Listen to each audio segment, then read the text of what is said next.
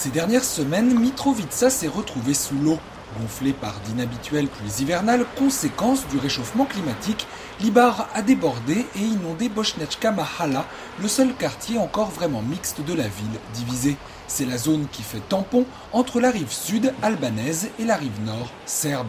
Ici, depuis la fin de l'été dernier, les crises s'enchaînent et les ONG qui essaient depuis des années de reconnecter les communautés s'inquiètent. Marko Milenkovic est l'un des activistes de la New Social Initiative. Depuis plusieurs mois, la situation est mauvaise. Les tensions sont fortes dans tout le nord. On a assisté à une multiplication des incidents. Les unités spéciales de la police du Kosovo qui ont été déployées ne se sont toujours pas retirées alors même que c'est l'une des principales revendications de la population serbe. Début novembre, les élus et les cadres serbes des institutions du Kosovo ont démissionné en bloc sous la pression de Belgrade. La tension était à son maximum alors que les autorités de Pristina menaçaient d'une amende tous les véhicules qui n'auraient pas changé leur plaque serbe datant d'avant l'indépendance. En décembre, quand des barricades ont été dressées au nord de Mitrovica, le gouvernement kosovar a déployé en masse la police spéciale pour marquer sa souveraineté sur cette zone majoritairement serbe.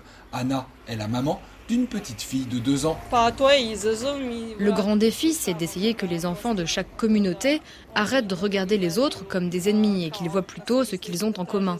Malheureusement, cela devient de plus en plus compliqué à cause de tout ce qu'ils entendent de la part des adultes et des médias, qui ressassent sans cesse le passé et disent que nous ne pouvons pas être amis. À Mitrovica Nord, les symboles du Kosovo restent invisibles. Les drapeaux serbes flottent partout et les murs sont couverts de graffitis qui proclament ici c'est la Serbie. Les achats se règlent en dinars et pas en euros, la monnaie légale du Kosovo.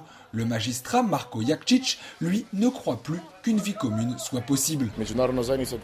Depuis la fin de la guerre, on nous répète que le Kosovo devrait être un État multi-ethnique.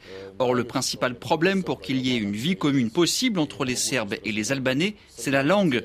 Les gens ne se parlent plus parce qu'ils ne se comprennent plus.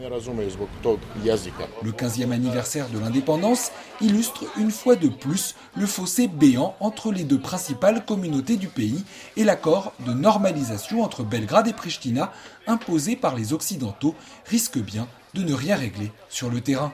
Simon Rico, Mitrovica, RFI.